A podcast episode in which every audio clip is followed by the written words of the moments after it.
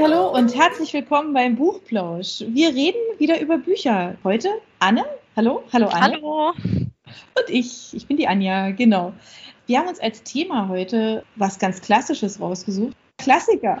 Genau, und um da überhaupt erstmal zu wissen, wo man das eigentlich so einordnet, was ich jetzt gar nicht so einfach fand, weil die Meinungen auch da ja so ein bisschen auseinandergehen, weil es gibt ja Klassiker und Klassiker der Moderne. Also es gibt so die ganz alten, schon, ja, also was heißt ganz alt? Also ältere, ältere Werke, die es aber geschafft haben, über eine lange, lange Zeit einfach immer wieder gerne in die Hand genommen zu werden, oder? Kann man das so sagen? Ja, auf jeden Fall. Klassiker sagt man ja immer so, was andere Leute dir sagen, was du unbedingt gelesen haben musst, was aber keiner wirklich gelesen hat. Ja, genau, genau. Was so ganz wichtig ist, was wir auch dann irgendwann in der Schule hatten, also so spätestens so, keine Ahnung, 9., 10., 11., 12., was man da unbedingt, äh, was man da dann hatte. Ähm, ja, ich weiß nicht, war das bei dir auch so in der Schule, dass da dann eigentlich die großen Klassiker kamen? Ja, genau so. Ab der 9. ging es los, wo dann eben Weltliteratur, Shakespeare, ja. Goethes Faust muss, glaube ich, immer noch jede Abiturklasse gelesen haben. Und ja, das war immer so ein bisschen des einen Freud, des anderen Leid. Also ich kenne einige, die nie eins der Bücher in die Hand genommen haben und sich immer nur die Zusammenfassung aus dem Internet gezogen haben. Okay, also ich oute mich jetzt, ich bin schon ein paar Tage älter, bei mir gab es es nicht. Ich hatte echt das ja, Glück, Pech, wie auch immer. Also bei uns gab es es nicht in meiner Zeit, dass man sich irgendwas aus dem Internet ziehen konnte, weil es das Internet noch nicht gab. Tatsächlich, ich fühle mich jetzt steinalt, aber es war dann tatsächlich so, man musste das halt eben einfach lesen. Gab es auch nicht als Hörbuch. Das ist ja auch sowas, was, was jetzt ja viele ja. machen. Also einfach die, die Schulbücher als Hörbuch sich, sich ähm, holen, ist ja auch nett. Ähm, nee, gab es alles nicht, auch nicht als Film. Also man musste das tatsächlich lesen und sich da durchackern. Mein, also ich weiß noch, Deutsch-Abi bei mir, ähm, ich hatte Graham Greene, habe ich dann ausgesucht. Und es war toll. Also es war, war ein super Thema, das erinnere ich noch sehr gut. Aber ja, sonst sind es halt Goethe, Shakespeare und Co. Oder, ähm, wie wir auch festgestellt haben, aber auch sowas wie Hermann Hesse oder Astrid Lindgren. Das ist ja auch ein ganz, ganz schöner, ganz schöner Spannungsbogen eigentlich, ja? Ja, stimmt. Eigentlich alles so, was über die Zeit hinweg bleibt, was zwar alt ist, aber trotzdem noch für die heutige Gesellschaft Bedeutung hat. Genau, alt, aber nicht veraltet, gell? Ja, und wahrscheinlich auch was, wo man sich einfach über Generationen hinweg dann einfach dran erinnert und was einfach wichtig genug ist, ja, weil es vielleicht auch tatsächlich die Welt verändert hat oder die Sicht auf bestimmte Dinge verändert hat oder zumindest in einem meiner Empfehlungen ist es so, dass ja manche, das Klassiker das ja auch tatsächlich schaffen, eine Zeit zu zeichnen, ganz genau auf den Punkt, also die wichtigsten Merkmale einer Zeit auf den Punkt zu bringen. Ähm, das finde ich auch ganz spannend. Hast ja. du eine Ahnung, wo das Wort eigentlich herkommt? Ich denke mal vom lateinischen Klassikus, was ja bedeutet zum ersten Rang gehörend. Es hebt sich eben stilistisch und ästhetisch von den anderen Werken ihrer Zeit ab und hat Trends gesetzt oder vielleicht sogar eine Epoche geprägt, wie zum Beispiel Goethe für Sturm und Drang oder Kafka mhm. hat ja ein eigenes Wort ja, Kafkaesk bekommen. Stimmt, stimmt. Oh, jetzt wird es jetzt kriegt ganz schön Gewicht, gell? Das, ja. gucken, was wir jetzt hier so zusammengestellt haben. Ja, weil es ist ja tatsächlich so, also jetzt haben wir ja so lauter, ja, ich sag mal so wichtige, bedeutende Merkmale so rausgehoben. Aber ein Artikel in Deutschlandradio äh, oder Deutschlandfunk Kultur hat das ja auch mal so ein bisschen, ähm, ja, so fast schon ketzerisch so an die Wand gestellt. Klassiker, haben die uns eigentlich überhaupt noch was zu sagen oder ist es, ist die Sprache angestaubt? Ist es eigentlich uns schon total fremd, ja, um was es da geht? Also ich muss jetzt gerade dran denken, mein Sohn ist gestern ist aus der Schule gekommen und hat erzählt, ja, wir haben jetzt Balladen, oh Gott, und wir haben, wir haben Theodor Fontane. Und der, der spricht über Seiten über das Thema, kommt der Zug oder kommt der nicht? da kann man so lange sich darüber auslassen, ob der Zug jetzt kommt oder nicht. Und dann, und dann hatten wir wirklich also eine ganz, ganz witzige Diskussion eigentlich am Tisch, auch eben darüber, ja. Also warum hat man das jetzt eigentlich? Warum besetzen wir es eigentlich damit auseinander? Was, was macht es eigentlich so? Weil ähm, offensichtlich hat es in dem Moment jetzt der Lehrer nicht ganz so schnell geschafft, das zu erklären. Das ist nämlich dann auch schade, ja. Aber, aber ich persönlich würde jetzt sagen, es ist schon wichtig, dass man sich damit auseinandersetzt und gerade vielleicht auch ähm, ja, neugierig darauf ist, wie man in einer Zeit über eine Zeit vielleicht geschrieben hat. Ja. ja. Oder auch wenn es um Probleme geht, die jetzt keine so große Rolle mehr spielen, wie zum Beispiel Standesunterschiede oh, ja. und sowas, muss man trotzdem noch wissen, wie es damals war. Einfach um eine kritische Meinung dazu zu haben. Ja, das stimmt. Das ist eigentlich ein super Einstieg für deine erste Empfehlung, oder? Ähm, ja, kann man so sagen. Also ich habe mir was ganz Klassisches unter den Klassikern rausgesucht, nämlich Johann Wolfgang von Goethe. Der würde wahrscheinlich jedem als erstes einfallen, wenn man nach Klassikern fragt. Aber ich habe nicht den Faust gewählt, sondern die Wahlverwandtschaften. Und zwar geht es da um ein Ehepaar, äh, Eduard und Charlotte, die in zweiter Ehe zueinander gefunden haben und auch eigentlich glücklich miteinander sind. Allerdings ähm, leben sie ein bisschen abgeschieden und Eduard wünscht sich dann eben die Gesellschaft eines alten Schulfreundes und lädt ihn zu sich ein. Und dann entstehen aber so Männerabende und dann fühlt sich Charlotte ausgeschlossen und lädt sich auch ihre Nichte Ottilie ein.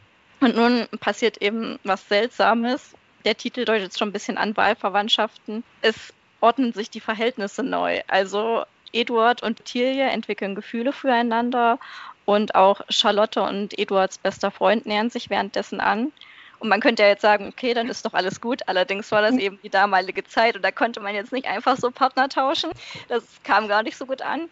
Nee. Und zudem war dann Charlotte auch noch von Eduard schwanger und Ottilie oh. hat sich eben geweigert, Eduards Werben dann nachzugeben und wollte nicht mit ihm zusammen sein. Und Eduard war so ein Sturkopf, dass er dann gesagt hat, okay, dann gehe ich ganz weg und melde mich für die Armee.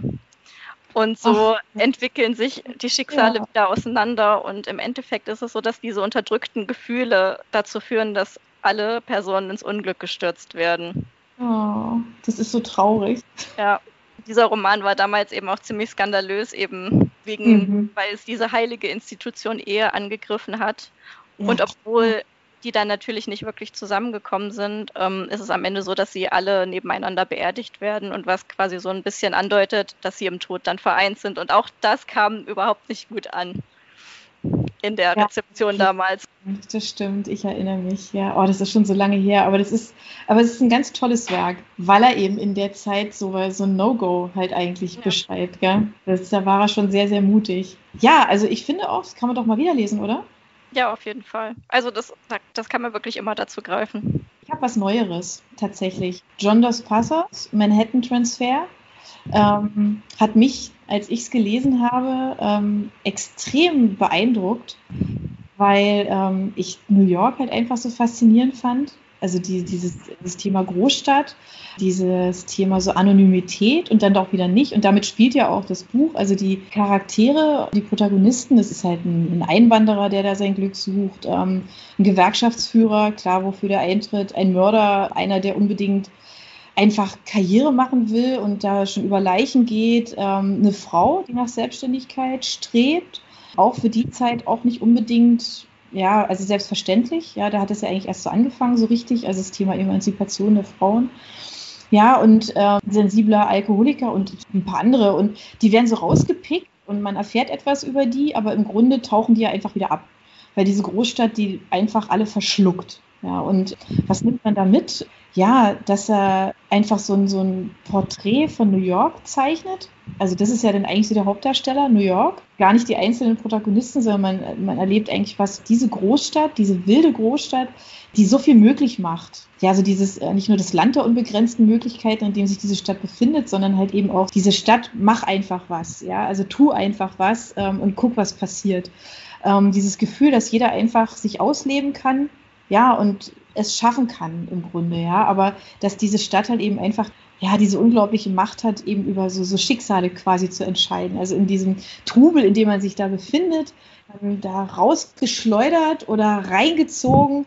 Das ist so ein bisschen, finde ich, also auch so für die Zeit, ist es halt einfach so ein, so ein Stück weit so ein atemloser Roman. Also der ist ja, der reißt einen so durch, finde ich. Und deswegen habe ich den hier mit reingenommen, weil ich finde, das ist so, das ist auch ein Klassiker und ich finde, den muss man einfach tatsächlich mal gelesen haben. Und auch wenn der schon vor langer, langer Zeit spielt, ist er trotz allem immer noch ganz aktuell. Vor allen Dingen stellvertretend, also naja, New York, ja, aber ähm, stellvertretend auch viele andere große Millionenstädte, die es inzwischen gibt. Was machen solche Riesenstädte eigentlich mit uns? Ja, also wie kann man sich in so einer Stadt, in der man dann lebt, wie kann man sich selbst verwirklichen? Wie kann man sich selber treu bleiben? Was kann man aus seinem Leben machen? Gibt es tatsächlich diese Wahnsinnsmöglichkeiten, die es nirgendwo anders gibt? Nur da, keine Frage. Also deswegen habe ich dieses Buch mit reingenommen. Und hier John sieht man auf jeden Fall, dass dieser Klassiker aktuell ist, weil ich glaube, dieses Versprechen zur Selbstverwirklichung gibt New York ja immer noch.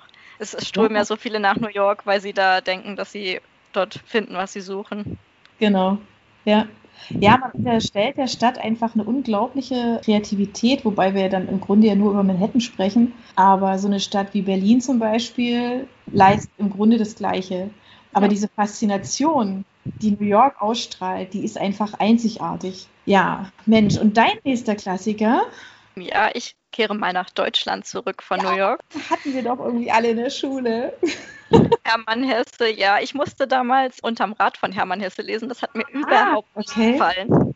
Und deswegen wollte ich eigentlich ja. nie wieder von ihm lesen, aber das wurde mir dann wärmstens empfohlen, und zwar Narziss ja. und Goldmund. Da geht es um das Kloster Mariabronn, wo sich in ihrer Jugend zwei Jungs bzw. junge Männer treffen. Der ähm, schlaue Novize Narziss und der charmante Klosterschüler Goldmund. Und sie sind ziemlich unterschiedlich und trotzdem erwächst dann eine tiefe Freundschaft zwischen den beiden. Narziss ist ein bisschen älter mhm. und ähm, erkennt quasi in seinem Freund etwas, was der selber noch gar nicht sieht und weist ihn dann darauf hin, du, das Klosterleben ist überhaupt nichts für dich, du bist dafür gemacht, das Leben zu genießen und voll auszuschöpfen. Ja. Und Goldmund hat, hat so eine Art Offenbarung und verlässt dann tatsächlich das Kloster und wir als Leser folgen ihm dann dabei, wie er in die Welt hinauszieht, die Liebe kennenlernt, die Lust, die Freiheit und auch den Tod. Und mhm. auch die Freude am Schaffen. Also er wird dann Künstler, was eben nur dadurch möglich war, dass er überhaupt erst mhm. diese ganzen Facetten des Lebens gesehen hat. Und am Schluss kehrt er auch wieder zu Narziss zurück. Und diese Freundschaft war für mich einfach so faszinierend, mhm weil Narziss ist zwar am Anfang bereits eigentlich so entwickelt wie am Ende, aber Goldmund ist noch komplett unfertig und er wäre wahrscheinlich auch in die völlig falsche Richtung mit dem Klosterleben gegangen, wenn ihn nicht Narziss darauf hingewiesen hätte und erkannt hätte, wie er eigentlich ist. Und ich finde, diese Problematik ist eigentlich noch total aktuell. Ja. Diese Frage, wie findet man zu seinem wahren Selbst? Das ist komplett zeitlos, oder? Genau, finde ich auch.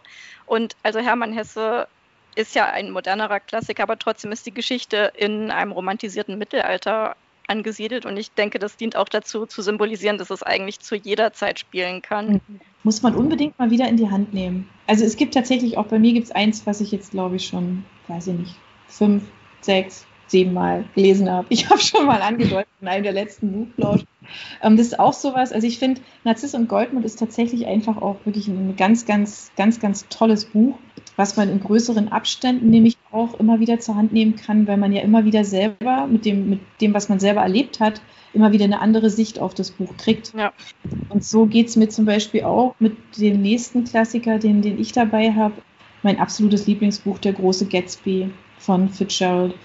Und da sagt jetzt wahrscheinlich jeder von euch da draußen, ja, das ist ja, oh ja, klar, klar, es ist ja, man sagt jetzt eins seiner besten oder das, das sein Buch, ja, dieses Buch, er hat ja auch andere geschrieben, aber das ist das tatsächlich, ähm, was am erfolgreichsten war und ist. Dieses Buch steckt so voller, voller Lebensweisheiten und, und so toller Sätze, dass ich mein Exemplar es sieht total zerfleddert aus, äh, weil ich tausend Sachen, als ich das erste Mal gelesen habe, angestrichen habe. Es gibt einen Haufen so Eselsohren im Buch, was ich danach nie wieder gemacht habe. Ich habe nie wieder Knicke in Bücher gemacht. Das geht gar nicht, finde ich. Und da habe ich es aber gemacht, weil es so viele tolle Stellen gab. Und ich dachte mir so, oh Gott, dieses Buch, das muss man ja fast auswendig können, weil das so klasse ist. Dabei ist die Geschichte selber, ähm, ja, spielt ja 1922 wieder in New York. Da war es wieder. Es spielt ja in so einem Milieu, also der, der Protagonist, ähm, ist ja ist ein Millionär, der Gatsby, man weiß eigentlich nicht genau, wie ist der eigentlich zu seinem Geld gekommen. Er ist jung, hat wahnsinnig viel Asche und gibt ständig Partys und lädt einen Haufen Leute ein und man merkt sehr schnell, dass es alles eigentlich ziemlich oberflächlich ist und er selber ist es aber eigentlich nicht. Also er ist tief traurig, weil ja er seine große Liebe verloren hat, ist eigentlich die ganze Zeit traurig und versucht es irgendwie zu überbrücken ähm, mit eben diesen Partys, versucht sich abzulenken und hofft natürlich auch immer, dass seine geliebte Daisy die Liebe seines Lebens einfach irgendwann wieder zu ihm zurückkommt. Das tut sie eben nicht so einfach, weil ähm, ja diese Geschichte eben keinen keinen guten Verlauf nimmt, kann man ja kann man ja leider nicht anders sagen. Also es ist alles völlig dramatisch, es spitzt sich immer wieder zu. Ähm, er hat einen Nachbarn, das ist der, der eigentlich ähm, diese Geschichte erzählt, der Nick Carraway, der einfach immer so rüberkommt, Mensch, was macht denn der da eigentlich für Partys? Was ist denn das eigentlich für ein Typ? Die lernen sich irgendwann kennen der, der Nick selber ist ähm, so ein angehender Wertpapierhändler, hofft natürlich auch aufs große Geld und ähm, dass er was, was ganz Tolles schafft und reich wird. und in die, in die große New Yorker Gesellschaft ähm, da eingelassen wird. Und er erlebt dann diese Partys, lernt dann natürlich auch Leute kennen, auch eine Frau, ähm, nämlich die Jordan. Und mit ihrer Hilfe zusammen schafft er es, weil es merkt er natürlich relativ schnell, dass der Gatsby ja so tief traurig ist, dass der Gatsby wieder auf seine Jugendliebe, die Daisy, trifft. Die hat, die ist aber verheiratet, hat inzwischen eine dreijährige Tochter und ja, ist alles, also gibt es eigentlich keinen Ausweg. Also auch zu damaligen Zeiten war das ja auch schon schwierig. Ich finde, dass Jake Gatsby ist auch einer der tragischsten Figuren überhaupt. Ja, also man leidet eigentlich die ganze Zeit mit ihm. Ja. Weil das alles so falsch ist auch. Alles, was er macht, du denkst mir so, oh Gott, nein. Oh.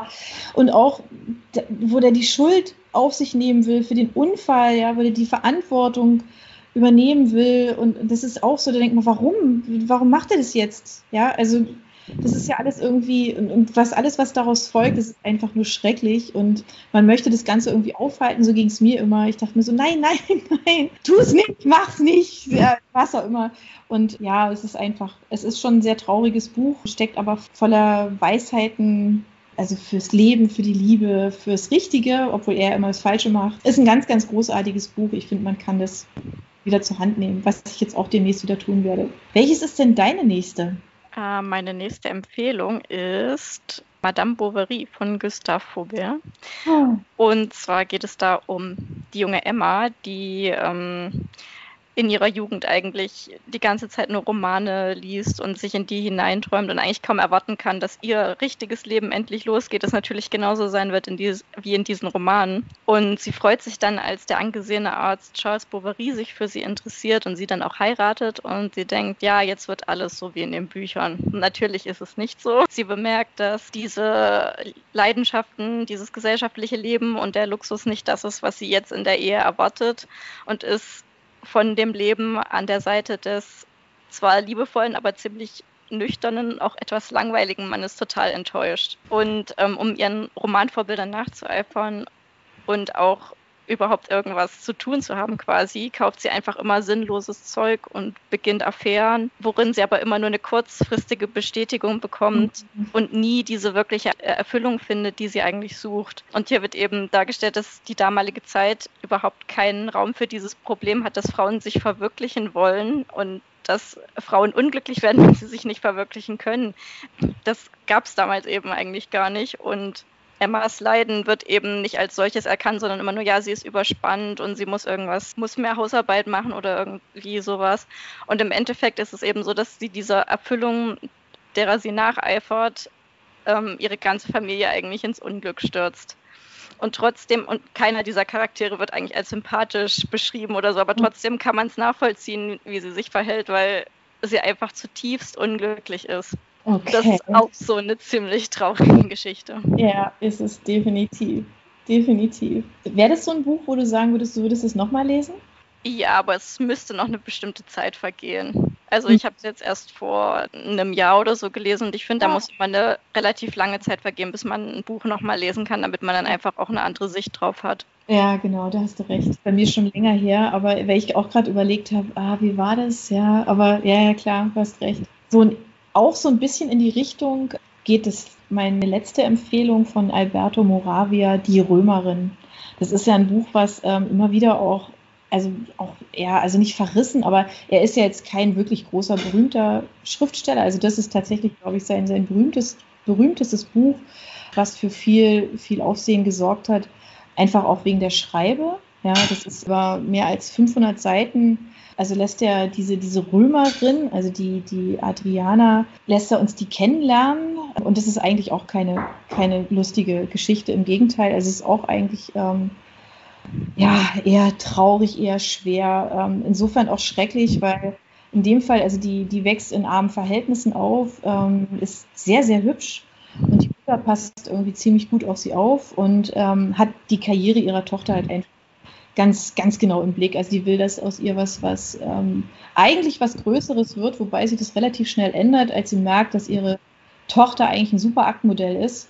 Sämtlichen Malerateliers rum. Damals war das ja so, also es spielt im faschistischen Italien der 30er Jahre. Und damals war das also schon so, wenn diese, dieses Aktmodell sitzen in, in Ateliers, also ja, das hat dann einfach nicht mehr lange gedauert, ähm, bis die Mutter dann, das muss man sich mal überlegen, die Tochter dazu überzeugt hat, dann auch die Männer in ihr Bett zu lassen. Ja, also die wird klar, also in welche Richtung das geht und äh, sie wird einfach eine geschäftstüchtige Hure, kann man nicht anders sagen. Und die Adriana erzählt in diesem Buch also praktisch rückblickend ihr Leben. Ich habe die ganze Zeit, als ich das gelesen habe und das, das, wenn ihr da mal nachschaut, also das werdet ihr auch in den Kritiken wahrscheinlich immer wieder finden, man, man, findet die, man findet die toll, also wie die beschrieben wird im ersten Moment und gleichzeitig macht die einen wahnsinnig. Ja? Also man ist also völlig, völlig genervt, dass die einfach so dumme Entscheidungen trifft, dass die so völlig, die ist so, die ist wirklich einfach so, so schlimm naiv, dass man, dass man manchmal echt das Buch zur Seite legen muss, weil man es einfach nicht mehr aushält. Weil man denkt, Gott, das gibt's doch gar nicht, was die jetzt sagt, was die macht. Die ist halt einfach wahnsinnig unbedarft, so unbedarft, dass man die echt wirklich zur Seite nehmen will und sagen will, sag mal, ey, ja, schütteln, ja, sagen, ey. Also das ist eigentlich so ein bisschen, das fand ich auch fast ein bisschen stressig im Lesen. Ja, und auf der anderen Seite, die versucht eigentlich die ganze Zeit mit all, mit jeder Entscheidung, die sie trifft, die falsch ist, ja, versucht sie aber eigentlich nur, sie will eigentlich so wirklich so Mann, Kinder, Haus, gemütlich leben. Also die will so eine richtige Idylle eigentlich und schrammt komplett daran vorbei, weil jede ihrer Entscheidungen, die sie trifft, sie immer wieder weiter davon weg. Und sie will eigentlich gar nicht diese Karriere machen, die ihre Mutter eigentlich mal für sie vorgesehen hatte. Sie will eigentlich wirklich dieses kleine idyllische, ja, sie will einfach dieses kleine Glück. Und das kommt aber einfach nicht dazu, weil sie halt eben, wie gesagt, die ganze Zeit, jede Entscheidung, die sie trifft, ist einfach die falsche. Da hatten wir wieder nur traurige Geschichten, weil hier zeigt sich ja eigentlich auch nur, wie man aus dieser Armut überhaupt nicht rauskommt, oder? Nee, genau. Das alles irgendwie, das stimmt. Alle unsere Geschichten sind, ja, genau, ohne Happy End. Aber vielleicht ist es das. Also das Drama, ja, was es so fesselnd macht, oder? Ja, auf jeden Fall. Die traurigen Geschichten wecken irgendwie einfach tiefere Gefühle beim Lesen, finde ich. Und das bleibt dann eben auch am Ende hängen. Das ist so. Ja, Mensch, also das waren jetzt eine Menge Empfehlungen. Ähm, wir hoffen, dass für euch da das ein oder andere dabei war, was ihr vielleicht wiederentdeckt kann man ja so sagen, weil ich glaube, die meisten werden diese Bücher alle kennen, aber ähm, dann ist es ein Wiederentdecken, ein nochmal lesen. Ähm, und wenn ihr Empfehlungen habt äh, für Klassiker, gerne her damit. Also wir füllen gerne unsere Liste mit Empfehlungen zu Klassikern. Und wenn ihr vielleicht schlechte Erinnerungen aus der Schulzeit an Klassiker habt, dann denkt ihr vielleicht jetzt, man kann es nochmal versuchen. Genau. Okay, dann sagen wir für heute mit den Klassikern Tschüss. Wir freuen uns, wenn ihr uns folgt, wenn ihr uns auch Klassikerempfehlungen gebt und sagen einfach mal bis nächstes Mal. Tschüss. Tschüss. Für unsere Buchplauschhörer haben wir übrigens noch etwas ganz Tolles. Falls ihr nämlich jetzt gerade nach dem richtigen Hörbuch sucht, dann könnte Bookbeat eine gute Idee sein. Stöbert durch über 50.000 Hörbücher. Entdeckt Bestsellerlisten, die Hörbücher von DP natürlich auch, oder lasst euch ganz persönliche Empfehlungen geben. Ihr wollt das einfach mal ausprobieren? Buchplausch und Bookbeat schenken euch einen ganzen Monat Bookbeat for free. Meldet euch einfach mit dem Rabattcode Buchplausch bei Bookbeat an oder geht auf die Seite www.bookbeat.de slash Buchplausch und schon seid ihr dabei. Den Link, den haben wir auch noch einmal in die Beschreibung der Podcast-Folge eingefügt. Also nutzt dieses wunderbare Angebot, einen Monat lang so irre viele Hörbücher zu hören, wie ihr wollt, denn genauso funktioniert Bookbeat. Das ist nämlich toll. Ihr könnt so viele Hörbücher hören, wie ihr wollt. Das ist doch jetzt genau das Richtige, oder? Also ausprobieren. Wir freuen uns mit euch. Bis dann. Yeah, yeah.